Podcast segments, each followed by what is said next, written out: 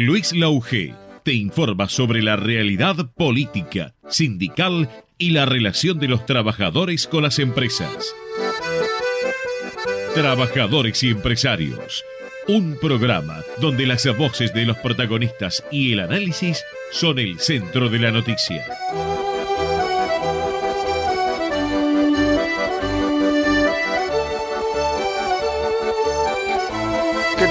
¿Cómo les va? Trabajadores y empresarios como todos los miércoles de 4 a 5 de la tarde por Ecomedios. Por supuesto que ya en la... Yo no digo ya la recta final, todavía tenemos las elecciones generales, son el 22 de octubre, pero ya, ya se empezaron a armar, sobre todo desde el oficialismo, un ciertos gestos de empezar la campaña electoral, obviamente. Hasta ahora era todo lo discursivo, inclusive resultaba hasta tedioso el silencio de la líder política de la oposición, de la, del oficialismo, Cristina Fernández de Kirchner, en el sentido de no definir no definir candidatos, no marcar pautas, no, bueno, no saber qué pasaba. Y ahora, este, si bien el jueves pasado en Plaza de Mayo no hubo definiciones respecto ni preferencias de, la vicepresidenta de la Nación en el acto que se hizo, por los 20 años de la asunción de, de lo que sería, habría sido la asunción de Néstor Kirchner como presidente, este, enseguida aparecieron gestos que hasta ahora no habíamos visto en el oficialismo. Por ejemplo, Guado de Pedro y Sergio Massa juntos en el escenario a la izquierda, digamos así, de la vicepresidenta de la Nación. Esto no es una lectura política. Puede ser a la izquierda Guado de Pedro, pero no a la izquierda Sergio Massa, pero no importa. Como decía Horacio Aiello, a la derecha o a la izquierda de su pantalla. Digamos, a la derecha de la pantalla se, se enfocaba la presencia de Guado de Pedro, el ministro del Interior, y de Sergio Massa, el ministro de Economía. Y uno de los presentes, que hoy están reforzando esto, me parece que el gobierno, eh, o, el oficialismo, Alberto Fernández está corrido de la campaña completamente, está de viaje, eh, está en una reunión, eh, en una cumbre con donde se reunió con Lula nuevamente, pero allí entre los pocos gobernadores, y ahí están, bueno, de vuelta esperando este, el apoyo de más gobernadores, uno de ellos era este, Axel Kisilov.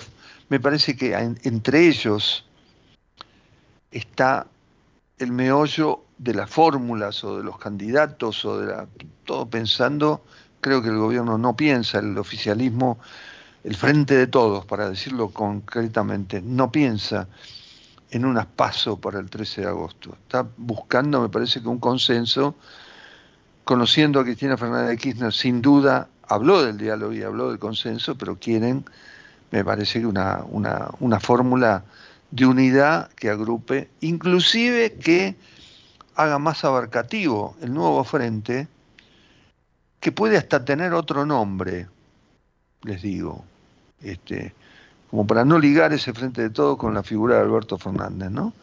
Del presidente. Este, y este, que haga más abarcativo, entonces este, buscan un consenso. Y enseguida hubo gestos eh, la especulación respecto de Kisilov, algunas encuestas como Gila Winker, este, una de las encuestadoras que lo dio a Kisilov por encima de la posibilidad de, la, de los puntos de lo que abarcaría este, encuestas Guado de Pedro, que no tienen mala imagen, porque nadie lo conoce tampoco, pero digamos, y además siempre fue muy correcto, muy moderado. Este, pero que no lo conoce nadie, o no lo conocen como para competir, y a Sergio Massa que sí lo conocen, pero que como es ministro de Economía y las cosas van mal, este, este, y la inflación no baja, al contrario sube, bueno, bajó mucho sus posibilidades electorales. Pero con Kisilov salieron al cruce, Mm, había, habría algunos sectores del kirchnerismo que lo quieren de vuelta, que lo quieren como candidato presidencial a Kisilov. Kisilov al principio se negó rotundamente porque él quiere ser reelegido como gobernador.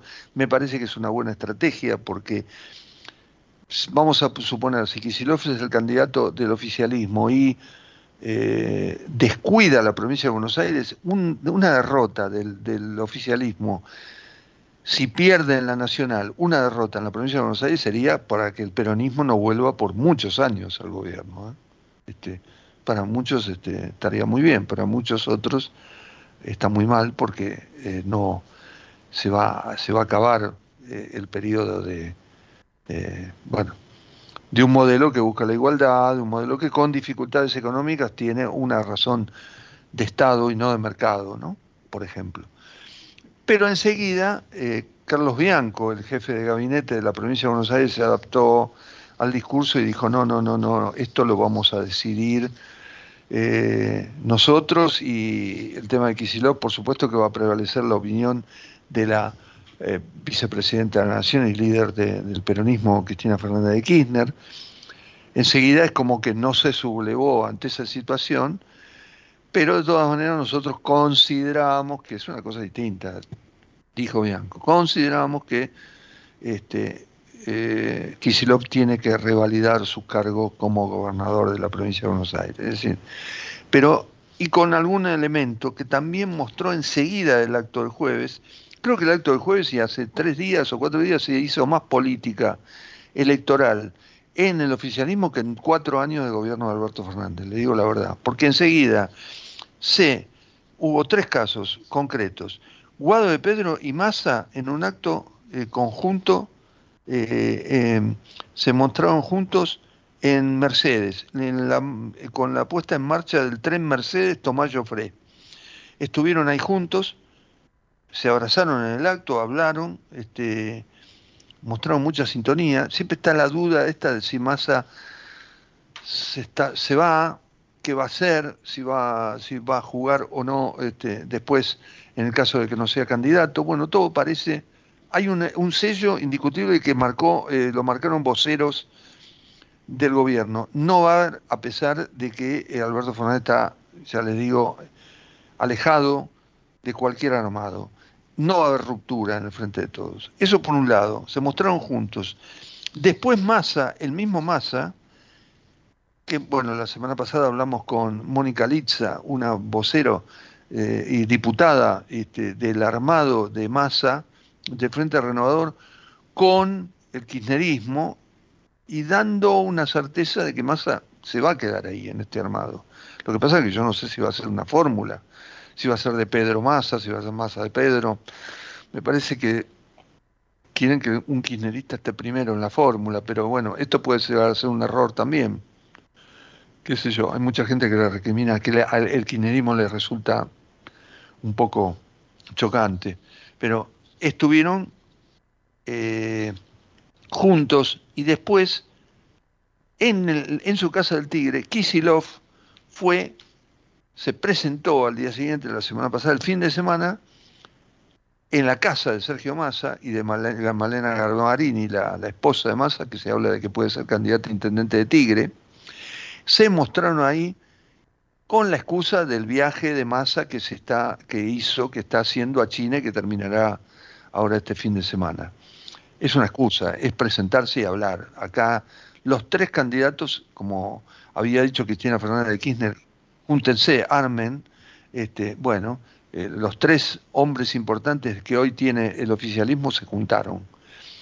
Este, y después lo que es la esperar, hoy la reunión con gobernadores y esperar el 10 de junio la reunión y el congreso, que también hablamos la semana pasada con Liza, del Frente Renovador, donde el Frente Renovador marque pautas concretas. Bueno, por supuesto que después estuvo junto para el cambio, no está quieto tampoco, y allí se designó que Jorge Macri, el candidato, el intendente de Vicente López, sea el mejor posicionado en la encuesta y sea el candidato único del Juntos para el Cambio en eh, la ciudad de Buenos Aires. Este, bueno, esto y algunos aspectos más y ahora con un entrevistado ya volvemos en un minutito y hablamos. En el municipio de Quilmes invertimos más de 2 mil millones de pesos para patrulleros, cámaras, alarmas y equipamiento policial. Trabajamos para seguir haciendo realidad la ciudad que nos merecemos. Somos Quilmes. Asociación de Trabajadores de la Sanidad Argentina, Buenos Aires, un gremio fuerte y solidario que construye con responsabilidad y compromiso un mejor futuro para todos los trabajadores de la sanidad.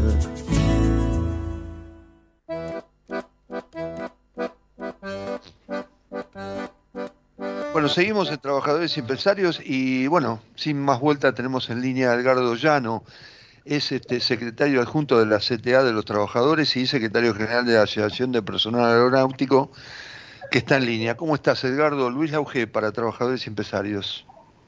Hola, Luis, ¿cómo estás? Vos y todo, todos los compañeros. Bueno, ¿cómo, cómo, cómo? ¿Cómo están todos los compañeros ahí? Muy bien, muy bien, muy bien, muy bien. Vos estuviste en OIT, eh, bueno, bien, me imagino que recogiste buenas experiencias, ¿no? Sí, la verdad que estuve, estuvimos en, encabecé la delegación de ITF, la Federación de Transporte a, a Ginebra, un encuentro específicamente de aviación, donde hacía más de 10 años que no nos juntábamos con la OIT por, por ese tema específico. Hubo más de 40 gobiernos, más de 40 representantes de los empleadores de distintos países, y la verdad que tuvimos un resultado positivo y llamativamente muchas de las propuestas nuestras que hacen al, al medio ambiente y a la sustentabilidad de la aviación fueron apoyadas, proyectos nuestros apoyados por el gobierno de Estados Unidos, que, que, arrastró al resto de los gobiernos y la verdad que sacar un documento por consenso de la OIT no es fácil, pero fue, fue positivo, fue importante porque hacía 10 años que no podíamos tener una reunión de ese tipo. Así que eso en el plano internacional, bueno, bueno, bueno también tenemos la realidad en Argentina, ¿no? No, claro, Edgardo, y bueno, eh, no, no, no era el objetivo eh, desmenuzarlo así, pero de todas maneras te lo pregunto porque hablando de estos logros que para la aviación, como vos decís que, que hubo en la OIT, estaba acordándome recién porque hoy hace unos instantes acaba José Luis Esper, uno de los candidatos del liberalismo, este, habló de que nuevamente, cada vez que se acercan un poco, bueno, se pensaba que cada vez que se acercaban a la fecha de definiciones este, iban a moderarse un poco, pero Esper habló directamente de cerrar aerolíneas y es presidente, ¿no? Eh, nada, comentario y una liñita para que digas, hables del tema. Bueno, ese tema eh, va a causar revuelo porque hay una cuestión. Eh, Esper plantea desde el primer momento que hay que cerrar las líneas, abrir los cielos y que vengan todas a operar y no tiene en cuenta que las aerolíneas que puedan venir a operar vienen a operar rutas rentables solamente. Pero eso no, no, no, no podría pasar por la extensión del suelo argentino. Pero yo recuerdo en el 2008, cuando se estaba expropiando aerolíneas, el diputado en ese momento, diputado Bullrich, que después fue senador, eh, él planteó también la posibilidad de cerrar aerolíneas y que vengan compañías extranjeras, ¿no? Eh, y insistía mucho con que cerrar línea que venga compañía extranjera y ahí en una investigación que hicimos los mismos nos enteramos que era accionista de una empresa que se llamaba Norwest, eh, una empresa americana que tenía pedido de permiso para venir a volar a Argentina, una bajo costo americana. Bueno, él era uno de los accionistas. Y estamos investigando una, una información que dice, no lo podemos confirmar, que Pérez, accionista de la empresa Ryanair, que es una de las empresas de bajo costo más grandes del mundo. Claro. Y ese mismo que dice que hay que cerrar la línea. Nunca es casualidad las opiniones de algunos dirigentes con respecto a líneas, pero las líneas no es la de no es la del 2008. En el 2008 el Estado pagaba los sueldos que la empresa controlaba Marzán, tenía 26 aviones, hoy tiene 85 aviones, se pagan los sueldos con puntualidad, hemos recuperado rutas, hemos aumentado las frecuencias, y es una línea que ha bajado el déficit drásticamente y bueno, tiene que ver con que es otro momento, otro momento de, del país. La pandemia nos permitió salir a flote a pesar de la gran crisis que sufrió la actividad comercial en todo el mundo, pero hoy el día está bien parada, está cumpliendo con, los objetivos previstos en el plan de, de trabajo, se han incorporado la semana dos aviones nuevos, se siguen incorporando otros y el déficit ha bajado considerablemente. Hoy, de hecho, ayer lo, lo, reconoció la propia Bullrich en una visita que hizo a Formosa. Reconoció que en un video que habría está mucho mejor para y lo que hay que hacer es encaminarla para, para que mejore. Así que, pero claro, porque, pero, pero ¿cómo no va a decir eso, Patricia? Eh, Patricia es muy, muy astuta, es una dirigente, yo por lo menos la conozco mucho y sé este, eh, que ella sabe hasta dónde tiene que llegar. Esta discusión de, la, de las empresas de aeronavegación este, es un absurdo completamente porque en el mundo eh, los grandes países tienen empresas de aviación estatales y también dejan entrar y permiten el ingreso de aerolíneas privadas importantes y demás. Es decir, no es una cosa o la otra. Esta discusión ya está perimida absolutamente y si la quieren destruir aerolíneas es para robársela, ¿no? Para Seguramente. ¿Qué, sé yo? ¿Qué que te diga? Bueno, de, de hecho hay otro otro personaje que también en, campaña vale todo, parece, ¿no? No, es una vergüenza. Esta campaña ha sido una vergüenza. Sí. La reta diciendo que hay que, que no, aerolínea no puede recibir subsidio. Es una vergüenza que una empresa reciba subsidio. Y nosotros tenemos una información que nos otorgó el propio gobierno de la ciudad, donde el gobierno de la ciudad le da un aporte publicitario de 41 millones de pesos por, por año a Flybondi, una empresa privada, una empresa eh, radicada su casa central en, en Gran Bretaña, y él le da 31 millones de pesos, cuando Aerolíneas, solamente por el uso de la capital, impositivamente paga 1.050 millones de pesos de impuestos por año a la ciudad y no recibe un peso de pauta publicitaria. Por eso digo, de Aerolíneas se agarran todo, porque Aerolíneas vende, Aerolíneas es una empresa mediática, y, y, hay, y hay que pegarle, o hay que estirarla, o hay que acomodarse según la según cómo venga la campaña. Si conviene pegarle, le pegan. Si no, hace lo de Google que hace un mes decía que había que cerrarla también, y ayer salió a decir que, está bien encaminada. Tiene que ver con las encuestas. Pero, seguro, Edgardo, aparte una de las una de las cosas que hablamos siempre con la producción tiene que ver, sí, con no con los aviones, sino que tiene que ver con el transporte, es así como estamos, y en esta discusión, en su momento fue la discusión con los ferrocarriles, y hoy lamentablemente tenemos el privilegio de tener ferrocarriles que no funcionan o que funcionan muy poco y que ahora se están recapacitando de vuelta, cuando en el mundo el, servicio más barato y más eh, eficaz es el tren, es el ferrocarril, y acá todavía estamos discutiendo esto con ferrocarriles destruidos que dejaron este, otras administraciones. que estamos te estoy un ejemplo que estamos trabajando en la, ITF internacionalmente.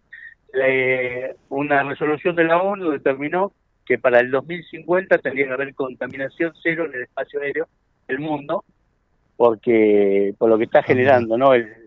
entonces se están eh, se están fabricando nuevos aviones que son más económicos, pero que aparte algunos experimentan con otro tipo de, combustible. Y en, en, Europa ya se está trabajando para que los vuelos de menos de tres horas no no se no se realicen más. Obviamente que eso genera un problema laboral muy grande, pero esos pasajeros se van a ir, la idea es que se van en todo el mundo en tren, los medios de tres horas van a pasar al tren y obviamente en Europa los trenes funcionan. Eh, acá no, sabemos cuándo cuando lleguen. No, acá no, acá se van a tener que ir caminando. Claro, la sanción geográfica de Argentina hace muy dificultoso eh, que podamos cumplir esa meta desde acá al 2050 salvo que haya un milagro en la política económica y financiera del país que permita crecer a, niveles de tener mala o tener de alta velocidad, que yo lo veo muy difícil por el momento. Por eso estamos a contramano del mundo en algunas cuestiones y en un país como este vienen los candidatos y quieren separar línea, ¿no? Cuando bueno, la verdad, que, la verdad que es un tema, la verdad que es un tema apasionante y escuchártelo decir a vos está, está muy bien porque lo, tenés conocimiento del tema y precisamente estuviste y no podía dejar de estar en el diálogo. La, el sentido más que, que nada de la llamada tenía que ver con, bueno, el apoyo de la CTA de los trabajadores a la candidatura de eh, Eduardo Guado de Pedro, el ministro del Interior. Eh, y mi, no digo reparo, pero eh, a ver, ¿cómo se llegó a esa maduración si es solamente porque se trata de un apoyo de, y de la vinculación de la CTA con Cristina Fernández de Kirchner? Porque eh, independientemente de que sea un buen tipo, lo que no le veo a Guado de Pedro es no tiene, no tiene conocimiento del público, la CTA te puede aceptar fórmulas, ¿te parece? ¿Es Guado de Pedro o no descarta a Massa, no descarta a otros candidatos? ¿Cómo ves la situación electoral concretamente pensando en los candidatos eh, del Frente de Todos, hoy Frente de Todos? Bueno, en primera instancia el apoyo nuestro de CTA era para Cristina, eh, para encabezar una fórmula. Obviamente está la posición de ella, pero creo que hasta el 24 de junio, si lista, vamos a estar con la expectativa de que pueda ser candidata. No es lo mismo con Cristina o sin Cristina la cantidad de votos que se pueden sacar, más allá que se gane o no en la primera vuelta, pero Cristina arrastra una cantidad de votos importante y la mejor demostración que fue el 25 de mayo, que bajó un diluvio, hubo más de medio millón de personas en, en la zona de la Plaza de Mayo, ¿no? Eh, ahora, en cuanto a por qué de Pedro, porque en, en el en el panorama que tenemos hoy, los candidatos por el frente de todo podrían ser eh, de Pedro, Scioli, eh, eh, Agustín Rossi y Graboy, que son los que están blanqueados como que quieren ser candidatos, que ante esa realidad eh, nosotros creemos que de Pedro es el mejor, eh, que mejor refleja los ideales del kirchnerismo, ¿no? Teniendo en cuenta, más allá de todos los inconvenientes que hemos tenido con el kirchnerismo, que ha tenido el kirchnerismo, creemos que es que mejor representa los intereses de, que impuso Néstor Kirchner en, su momento. Obviamente le falta ser conocido, como le faltaba ser conocido a Néstor Kirchner cuando ganó con un 20% la elección y nosotros creemos que esta elección también va a ser una elección que el que gane va a ganar con pocos votos, pero ahí le damos la razón a que sí. Antes había dos partidos que se disputaban siempre una elección y ahora hay una tercera fuerza que es la de Jay. Eso no creo que le alcance para todo el país, pero sí le va a alcanzar para que haya una elección bastante pareja entre dos o tres sectores de, la política argentina. Y hoy me parece que eso puede estar para cualquiera. Y la de Pedro obviamente que no tiene el conocimiento público que, tienen otros candidatos, pero creo que tiene una, una, una buena imagen, tiene una buena relación con todos los sectores de la política argentina, que no es poco en ese momento donde hay tanta distancia entre un partido y otro, creo que es un, un tipo reconocido, respetado, porque siempre ha buscado lo, generar los consensos necesarios para sentarse en una mesa, y obviamente le falta mucho, pero esto es Argentina y de acá a agosto, a las pasas, pueden pasar un montón de cosas y de Pedro me parece que se puede convertir en un buen candidato.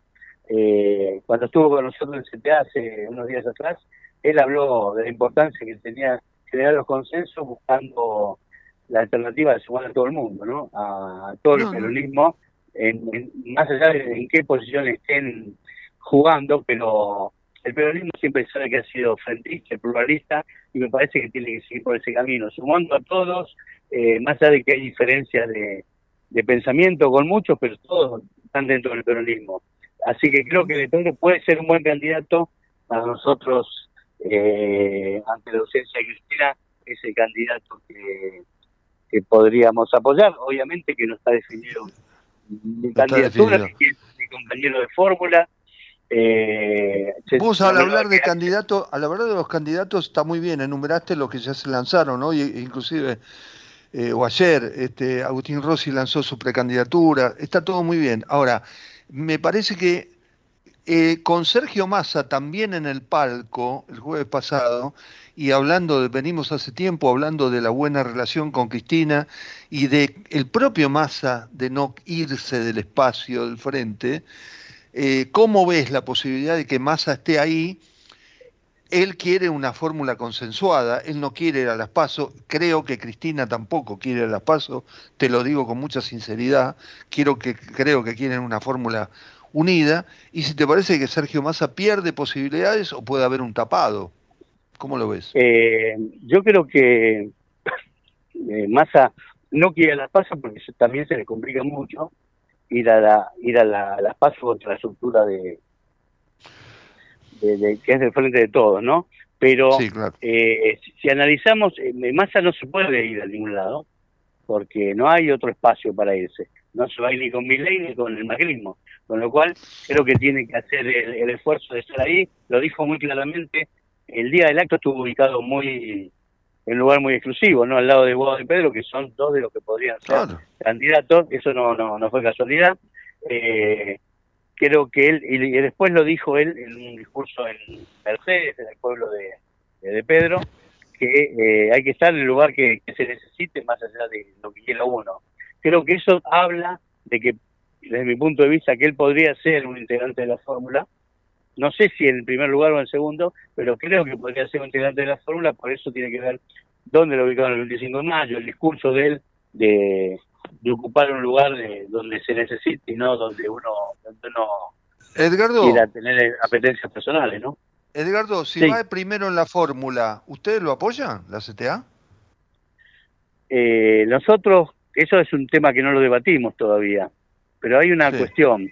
Si vos me preguntás a mí, eh, no, no es el que más me convence, Massa. Pero acá hay dos proyectos, ¿no? Uno el proyecto de la derecha que crece cada vez más y el proyecto de un peronismo que no pudo aplicar un programa porque, entre otras cosas, la, la pandemia perjudicó mucho, más allá de los errores que cometió Alberto Fernández, la pandemia perjudicó mucho para poder aplicar un proyecto inclusive como son inclusivo como son los que plantea siempre el peronismo. Eh, Massa no me convence a mí para encabezar, pero ante lo que está en juego es el futuro del país con, con dos proyectos de países distintos. En ese caso, y hablo en nombre personal, no hablo en nombre del CTA, eh, nosotros apoyaríamos a, a Massa porque tenemos esa realidad, ¿no? Esa incertidumbre o esa coyuntura de que es un proyecto u otro y desde el punto de vista de los trabajadores, uno de los proyectos muy dañinos para los trabajadores y el otro puede ser un proyecto de inclusión, de, sumar voluntades de todos los, espacios que quieren sumarse a este a este frente. Así que hoy por eso digo, obviamente preferimos a De Pedro, pero apoyaríamos una fórmula de ese tipo.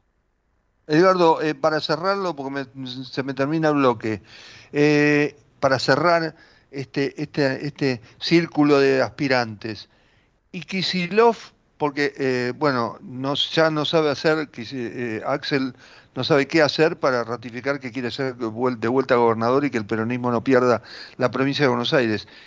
¿Podría ser Kisilov candidato a presidente? Bueno, nosotros también con CTA tuvimos en la gobernación una reunión con Axel y él ratificó su intención de, ser solamente candidato a gobernador. y nosotros vemos que la candidatura a gobernador la tiene asegurada. Yo no sé si en presidencia de la nación podría pasar lo mismo, que podría tener un caudal de votos importante. El problema que tendríamos es, el, hoy creo que la provincia se gana con Axel, con otro candidato no sé, y me parece que sería real. se perdés la provincia. Algo que tiene seguro y se perdería la nación quizá y la provincia y la capital, bueno, es un tema mucho más difícil, con lo cual volveríamos a estar en la situación eh, después del 2015, ¿no? Perdiendo la nación, la ciudad y la, y la provincia. Me parece que hay que asegurar lo que se puede asegurar, es la provincia, y buscar el mejor candidato para la presidencia de la nación, para por lo menos sacar, eh, es una elección que es difícil, que es, probable que el oficialismo la pierda, pero hay que sacar la mayor cantidad de votos posible para sumar legisladores que permitan en el Congreso una, una paridad de, de espacios que para poder trabajar de, de otra manera, ¿no? Edgardo, la verdad que te, voy a volver a llamar porque es muy abarcativo lo tuyo, además está pudimos hablar de un tema también como la, eh, aeronavegación comercial y, este tema que es tan importante eh, y el transporte que es tan importante para la gente y toda la actualidad política que ahora, desde ahora, yo creo que empezó en serio una campaña y está muy bueno llamarte para escuchar tus puntos de vista. Yo te agradezco mucho la participación en Trabajadores y Empresarios.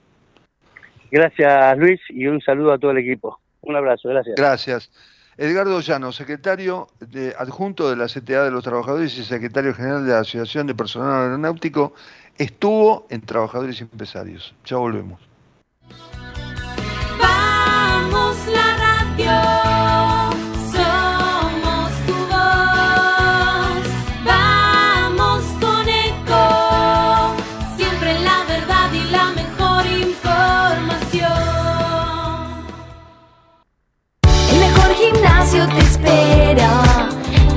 Elegí las clases que quieras.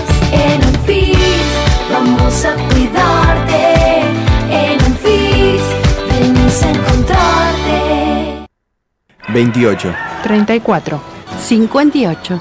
73. No importa si tenés 18 o 70 años, vos también podés terminar la secundaria de forma virtual y desde cualquier lugar del país. Con educación hay futuro. Conoce más en buenosaires.gov.ar barra Terminal la Secundaria. Buenos Aires Ciudad. ¿Sabías que un rico y auténtico sabor de un gran espresso ya no se encuentra solo en las cafeterías gourmet? Y además, con la línea de cafeteras Oster, la preparación de tu bebida favorita con café son tan ilimitadas como tu imaginación. Conoce todas las cafeteras disponibles para vos en www.osterargentina.com. ¿Cómo prevenir dengue, zika y chikungunya? Sin criaderos no hay dengue. Limpia tu patio de objetos que acumulen agua. Elimina agua estancada de recipientes. Reemplaza con tierra o arena el agua de tus flores. Tapa los tanques de agua y cisternas. Tira y perfora llantas para que no acumulen agua. Limpia floreros y bebederos. Recordá, sin criaderos no hay dengue. Intendencia Menéndez. Informate en ecomedios.com. Seguinos en Facebook. Ecomedios Live. Comienzo espacio publicitario. En el municipio de Quilmes invertimos más de 2 mil millones de pesos para patrulleros, cámaras, alarmas y equipamiento policial. Trabajamos para seguir haciendo realidad la ciudad que nos merecemos. Somos Quilmes. Estamos presentes cuando hay que defender tu trabajo, en el cuidado de tu salud y la de los tuyos, en el momento de preservar y ampliar tus derechos, porque estamos presentes donde vos estás. Satsai Presente. Afiliate al Sindicato de las Nuevas Tecnologías ingresando a www.satsaipresente.com.ar. Fin Espacio Publicitario.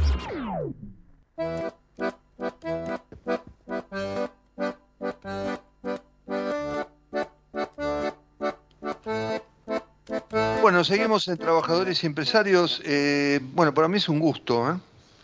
Es llamar no solamente un amigo, sino un profesional extraordinario del periodismo, un periodista radial, historiador, nada menos que creador del Archivo de la Memoria, un programa que hizo, viene de muchos años ganador del Martín Fierro, un ciclo extraordinario que recreó precisamente hechos políticos y sociales como nadie y que se llama Leonardo Busquet y está en línea.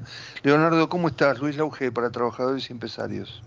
¿Cómo te va, Luis querido? Bueno, y una relación que viene del colegio secundario, agrego. Sí, viste, es una cosa de loco, ¿no?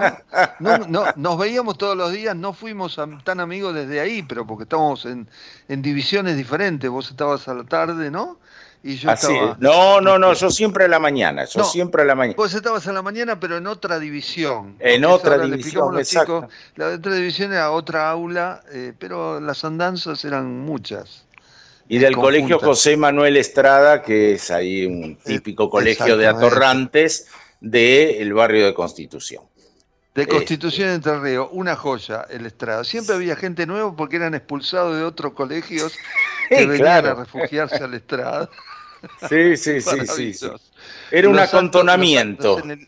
Los, actos de la Estrada, en conmemoración de la, del nacimiento de José Manuel Estrada, en la Plaza Lorea. Estamos todos con el uniforme ahí, también haciendo andanzas. Siempre, toda esta cosa muy, muy, muy movimentista, digamos, muy este. Bueno, como tu realidad. Después los dos buscamos el periodismo, coincidimos en eso y bueno, eh, la verdad que me no solamente por, por, por, la realidad política y demás, sino porque este, ayer vi tu evocación eh, eh, que hiciste al cordobazo y la verdad es que lo quería unir, como yo te decía en privado, a la actualidad nacional, porque veía lo que fue el 29 de mayo, hace dos días, el aniversario de lo que, de lo que fue el cordobazo, y contraponiendo con esta inacción de una protesta o una protesta tan eh, tan tibia de la sociedad argentina en búsqueda de derechos o tratando de, reencontrar sus derechos en un momento tan difícil donde hay que reafirmar un modelo ¿no? y no volver a viejos eh, ideas eh, liberales. Bueno, te dejo hablar a vos. ¿Cómo, cómo lo ves? No, bueno, primero enmarcar el, el cordobazo en una época, por cierto, este, diferente a la que hoy vivimos. Estamos mal que mal, con todas las contrariedades, contradicciones, eh, eh, claudicaciones, estamos en democracia. Aquello era una dictadura que había arrancado el 28 de junio de 1966 cuando los militares deciden, los militares y el poder real de la civilidad, ¿eh? eh, empresarios y demás, las corporaciones económicas y todo eso, deciden este, el, el golpe de Estado contra Arturo Ilia. Y ahí sube el general Onganía, que había sido jefe del ejército y que era un tipo al cual se lo identificaba con el, como el franco criollo, ¿no? Un tipo que tenía veleidades de, eh, del franco de España y quería quedarse 20 años en el poder con tres tiempos, el tiempo económico, el tiempo social y el tiempo político. Eso es lo que marcaba él que iba a ser su gestión durante 20 años. Creyó que las Fuerzas Armadas le habían entregado un cheque en blanco, pero no fue así. La NUCE después, el verdadero caudillo, el último caudillo militar a mi juicio que tuvimos en el siglo pasado, le dijo que no, le bajó el pulgar. ¿Qué fue el cordobazo? El cordobazo fue el hartazgo, fue el punto de inflexión de eh, movimientos populares que bien podemos arrancar en, la noche de los bastones largos, cuando intervienen las universidades públicas, Onganía, a, fuerza de, palazos, este, y bueno, em, comienza la oscuridad cultural, intelectual, este, eh, educativa de nuestro país. Eh, los estudiantes arrancan ahí, muere este, Pampillón, que era un, estudiante secundario, bueno, en fin, eh, eh, arranca toda una movilización de resistencia contra la dictadura. El movimiento obrero organizado, mm, algunos de cuyos líderes habían estado en la jura de Onganía, caso Bandor, caso Alonso, caso Coria, este, deciden con los gremios clasistas, particularmente en Córdoba, eh, comenzar a unirse a los estudiantes universitarios, ah, hubo un lema famoso en esa época, eh, este, eh, estudiantes y trabajadores unidos adelante, y, y, hubo liderazgos importantes en ese sindicalismo clasista, ¿no? Agustín pidió Torres, eh, y algunos otros más, que fueron los que lideraron ese hartazgo, ese punto de inflexión que fue el Cordobazo. El Cordobazo fue eh, el, 29 de mayo de 1968, 69, 1969, fue el punto de inflexión en Córdoba. Venía de arrastre, ¿eh? en Tucumán, en Corrientes, ya había agitaciones, represión policial, estudiantes universitarios muertos, Bello, Cabral, en fin. Eh, y, los dirigentes sindicales, clasistas, insisto, estaba el Lucifuerza, estaba este, Citrac, Citram, que eran los sindicatos metalmetánicos este, importantes en Córdoba, porque Córdoba era una base de desarrollo industrial, automotriz y aeronáutico impresionante.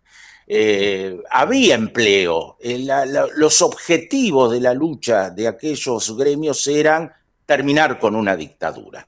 Y, bueno, y fue el principio del fin del ongañato. Por supuesto, la llamada Revolución Argentina resistió con un interreño del general Levingston, que tuvo un segundo cordobazo en 1971, que fue el Viborazo, porque el, el gobernador civil de aquel momento, de facto, ¿no? que había puesto el general Levingston en Córdoba, Uriburu, José Camilo Uriburu, había dicho este, que a la subversión era una víbora a la cual él le iba a cortar la cabeza de un tajo. Entonces, la nueva movilización se denominó este, eh, el, el, víborazo. Eh, nueve meses duró Levingston porque la NUCE así lo decidió fue un parto que terminó en aborto, este, y perdón con la metáfora, pero este, asume la NUCE definitivamente. O sea, el poder real con el poder este, fáctico, con el, poder formal, se unen. La NUCE es el que lidera esa salida constitucional, forzado, por supuesto, por las circunstancias, con algunos puntos negros como la matanza de Trelew, etcétera. Pero eh, centrándonos en el cordobazo, el cordobazo fue un hecho de resistencia popular genuino, intenso, eh, ético, eh, de no solo la clase trabajadora, la clase estudiantil, la clase media que se suma en las calles de Córdoba. La NUCE retardó la intervención del ejército cuando la policía local fue absolutamente desbordada. Las imágenes que hay y que uno puede encontrar en YouTube son más que elocuentes. Y entonces este, decide la intervención del ejército, pero tardíamente. Hay quienes sospechan de que la NUCE tenía entre manos este, dejar pudrir el, el cordobazo para terminar de pudrir a Longañato, con el cual ya estaba absolutamente enfrentado, él y la cúpula de los generales. Las internas de los militares, que fue también, no solamente de los políticos, ¿no? La interna militar este, fue tremenda. Eh, Leonardo, antes se comentaba, por supuesto que todo esto desencadenó en la salida democrática Cámpora y aspectos tremendos, y, y, después la llegada de Perón. Ahora, eh, Vos, si bien me hiciste una acotación muy importante, que era, no te olvides que en ese momento era la dictadura, y si lo queremos retrotraer, lo queremos eh, traer, mejor dicho, ahora, este, estamos en democracia. Muy bien, es, perfecto lo que vos decís. Ahora, en un momento también hablaste de eh, no solamente de la actuación de los militares, sino de las corporaciones, de los empresarios. Son los mismos que están presionando ahora, que no bajan los precios, que tienen maniatado a un gobierno sin poder político como el de Alberto Fernández.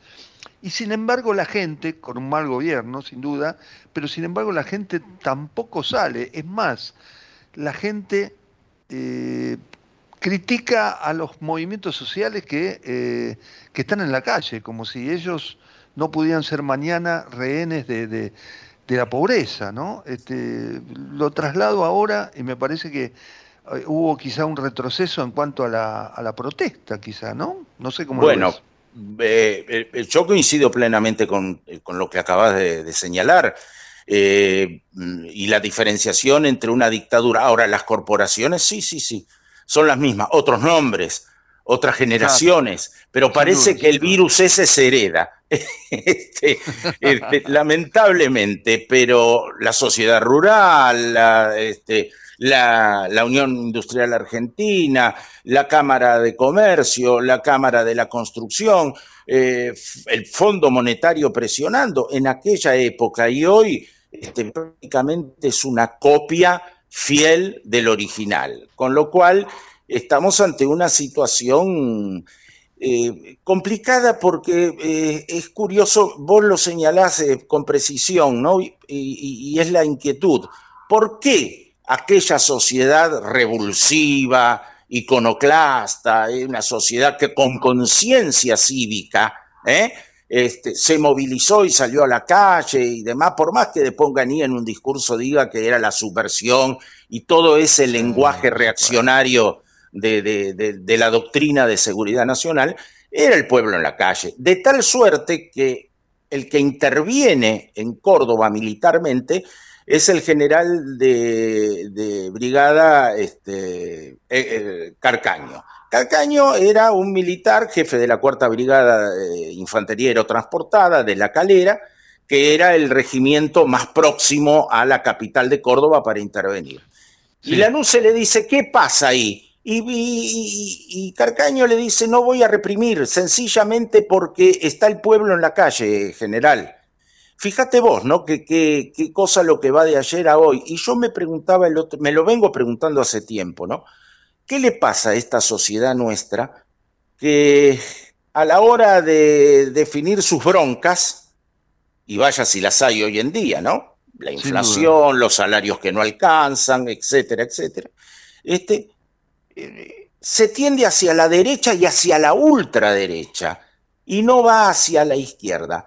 Te juro, este, Luis querido, que este, formulo la pregunta, no tengo una respuesta adecuada que por lo menos a mí me convenza, pero tampoco me convencen las respuestas de amigas y amigos que además son especialistas, quizás sociólogos, quizás este, analistas políticos, etcétera, etcétera, sobre por qué la sociedad se bandea de esta manera hacia un costado reaccionario en lugar de ir a este, propuestas, podríamos decir, eh, progresistas o por lo menos contrastadas con, con, la ultraderecha. Y veo casos de dirigentes políticos verdaderos este, patológicos que hoy están en, en- en- en la cima de las encuestas y demás. Digo, yo estoy muy preocupado. Este, hay, una, Eh, hay una realidad donde la sociedad está inerme, Leonardo, eh, Leonardo, además, este, con, con un aspecto que, que quisiera también reflejar y que venía pensando, que era a 40 años de la democracia, tan, que nos costó tanto este, conquistar, eh, tenemos candidatos sin poder político propio. Por ejemplo, este, Guado de Pedro pica en punta en el oficialismo, sin duda con eh, una, un grado de, de- de- de elección o de favoritismo de parte de Cristina Fernández de Kirchner. En la elección de capital, esta, mo- esta moda de hacer una encuesta, eh, una encuesta que, que no tiene sentido, una encuesta para que gane Jorge Macri como candidato a jefe de gobierno, que es la, que es la herencia de, de Mauricio Macri, es decir, sin otro que no tiene poder político propio, porque depende de Macri, y después la figura eh, extrema de Milei con que en los hechos permitiría pensar, dada esta falta de liderazgo político de la dirigencia, que en una segunda vuelta nos pueda llegar a presidir Javier Milei, fuera, a llegar a presidir la, elección en, una, en un eventual balotaje. Este, ¿cómo, ¿Cómo lo ves? Y bueno, ahí hay que hablar de una sociedad eh, que es cómplice y, no salvar eh, con esa frase antigua y absurda de que en los pueblos nunca se equivocan. No, las sociedades se equivocan, las sociedades a veces este, falsean la realidad, la sociedad se olvida, la sociedad no tiene memoria de lo, de lo que hace poco era algo muchísimo mejor que, lo que hoy estamos viviendo, que fueron los gobiernos este, de Néstor y de Cristina Kirchner, por ejemplo, ¿no? Donde hubo problemas, donde hubo este, eh, cuestiones a, discutir, todo lo que vos quieras, pero comparado a, la actualidad, ni hablar. Y creo además que sería un grave error confundir al actual gobierno con el pasado gobierno de eh, el ingeniero Macri. En cuanto a la ciudad de Buenos Aires, y bueno, este, es un feudo. El otro día Mauricio Macri decía hay que terminar con los feudos en las provincias y demás, y qué sé yo, justificando la aberración de la Corte Suprema, de esta falsa Corte Suprema que tenemos, y resulta ser que en su distrito este, es uno de los feudos, porque ¿cuánto hace? Hagamos la cuenta, 20 ¿cuánto años, hace? ¿no? Y bueno, más o menos, no a ver, Sí, sí, sí, muchísimos sí, años, cuenta, demasiados años como para seguir tolerando al macrismo en la, en la, en la, en la, en la ciudad de Buenos Aires. Este, este es un problema de la sociedad porteña, es cierto. La realidad en las provincias es otra, sí, es cierto. Pero mm, Ciudad de Buenos Aires, este, Gran Buenos Aires, provincia, el, el Santa Fe y Córdoba, querido mío, te deciden una elección. Y Claro, este, bueno. fijemos la realidad en esos distritos para ver cómo le va a la ultraderecha, a la derecha, a los presuntos progresistas, en fin, ¿no? Este, Eh, Leonardo, te agradezco muchísimo haber recorrido, haber hecho esta recorrida eh, eh, antojadiza, si querés, de mi parte, pero de recorrida histórica relacionando con el pasado, con el presente, que me pareció interesante por, primero por la falta de movilización en general de la gente y segundo por para, para, para recordar este, este sueño, para recordar estas cosas que no tienen que ver de, de cómo se pierde la memoria en la Argentina. Eh, Yo quiero también, como cosa personal, este, desear que eh, vuelva al aire tu ciclo, el archivo de la memoria, un ciclo que Ah, le digo a los oyentes de, de, de Ecomedios que ha sido, y lo sabe, la gente lo sabe, porque te ha escuchado durante muchos años, en este momento es temporal seguramente, no tenés un espacio en el aire, pero eh, el archivo de la memoria ha reflejado durante muchos años este, eh, bueno, esto que, que- esto que tenemos que tener todos los argentinos, memoria, ¿no? Este, a través de lo radial.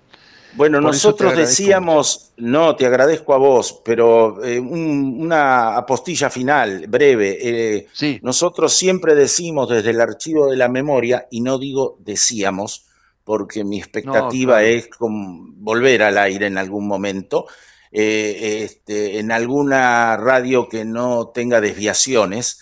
Este, sé por qué lo digo, parece un comentario críptico, pero lo que ocurre que eh, hubo una radio que se bandió y, por intereses económicos baila el mono y bueno, en fin, mala suerte. Pero siempre decíamos desde el archivo de la memoria y seguiremos diciendo que repasamos el pasado para tratar de entender el presente y ver qué nos avisora el futuro.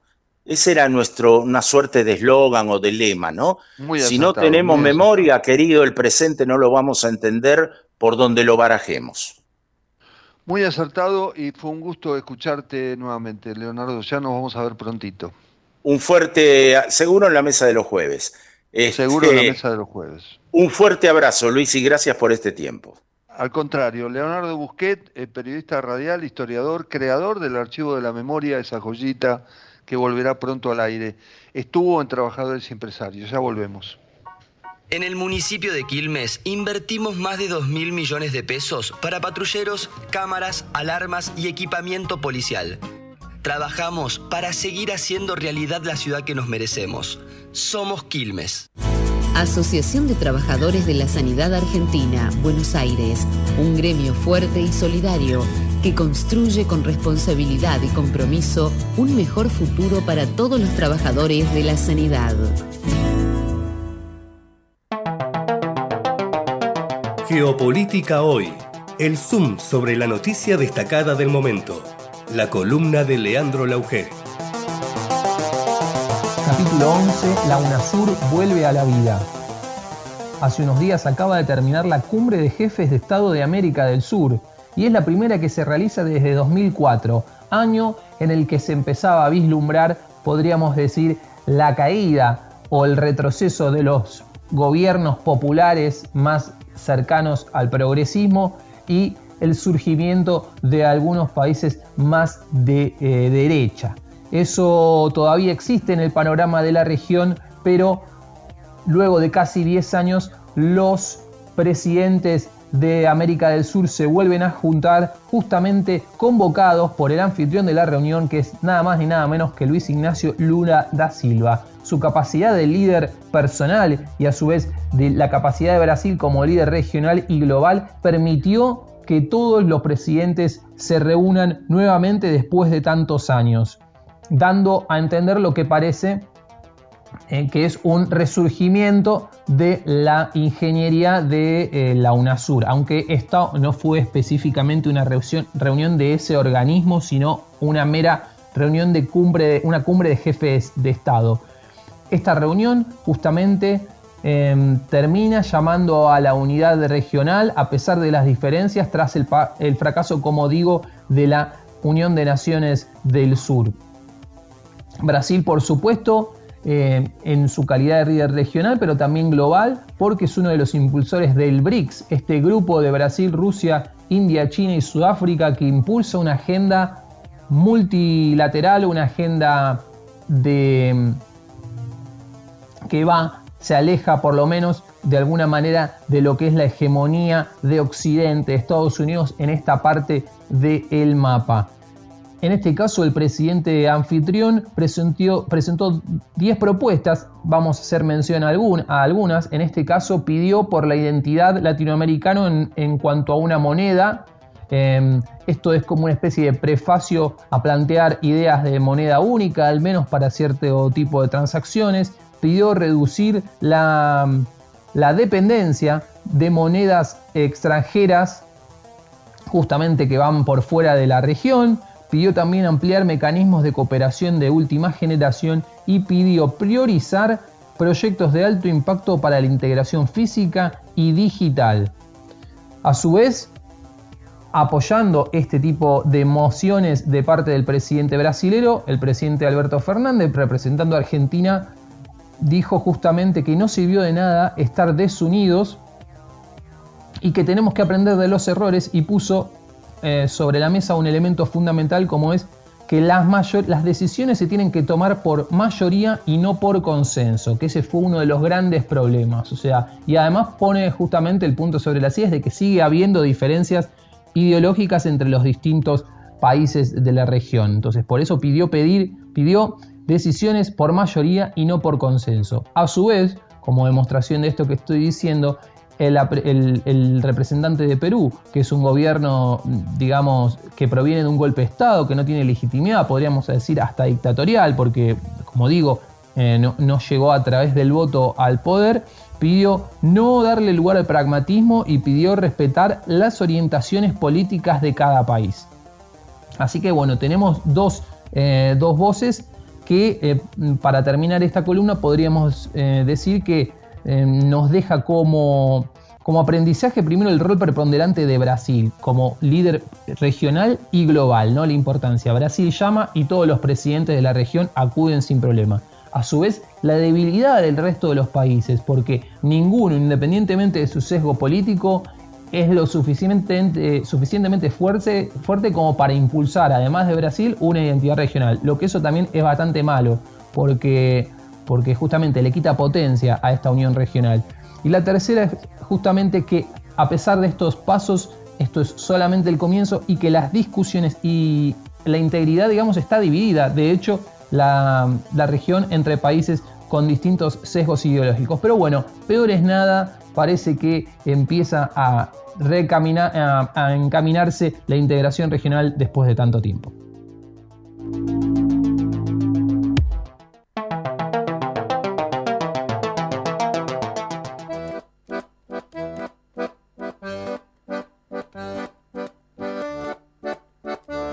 Bueno, estamos terminando Trabajadores y Empresarios. No puedo dejar de comentar una cosa que eh, no tiene que ver eh, con, favoritismo y con una persona en especial, sino con el accionar de la justicia. Cuando la justicia tarda 20 años en, resolver una cosa, no es justicia.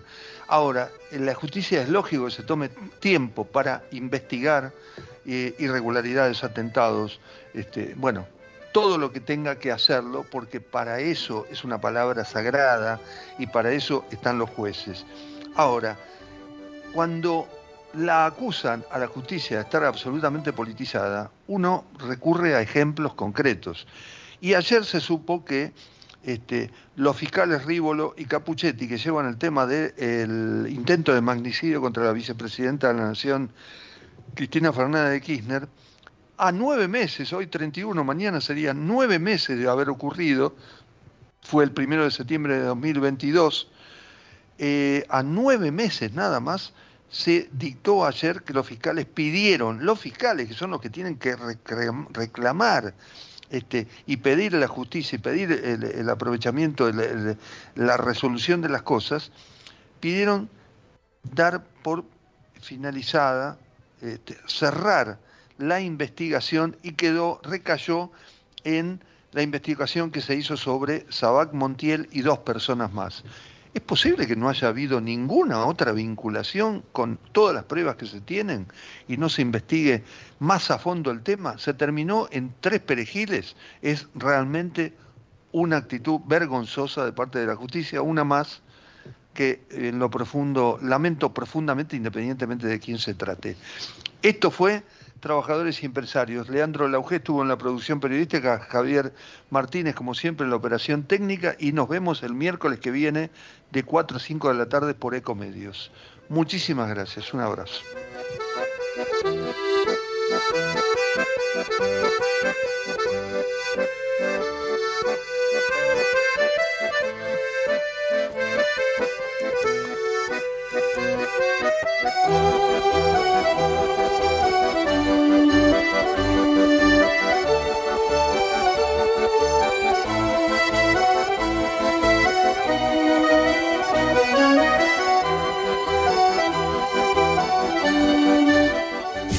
Desde Buenos Aires, transmite LRI 224, AM 1220, Ecomedios